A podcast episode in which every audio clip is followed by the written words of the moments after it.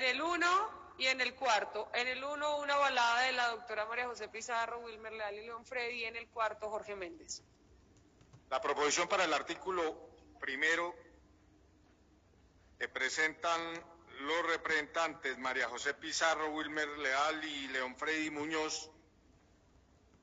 dice así, modifique el artículo primero, el cual quedará así, modifica el parágrafo, ah no, adiciones, artículo primero, adiciones el parágrafo cuarto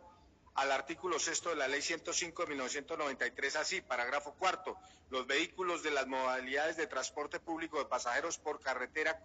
colectivo de radio de acción metropolitano, distrital y municipal y mixto matriculados con anterioridad a 31 de diciembre de 2020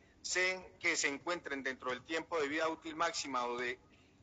o del plazo para reponer contarán con un tiempo de vida útil de cuatro años adicionales al establecido en el presente artículo, contados a partir del cumplimiento de la vida útil o del plazo a reponer como consecuencia de la pandemia ocasionada por el coronavirus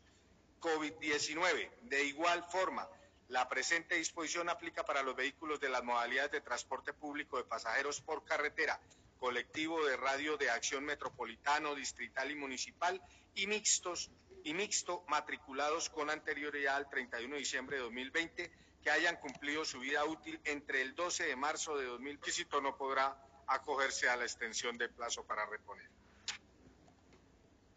La, la, proposición presentada por el representante Jorge Méndez para el artículo cuarto pide que se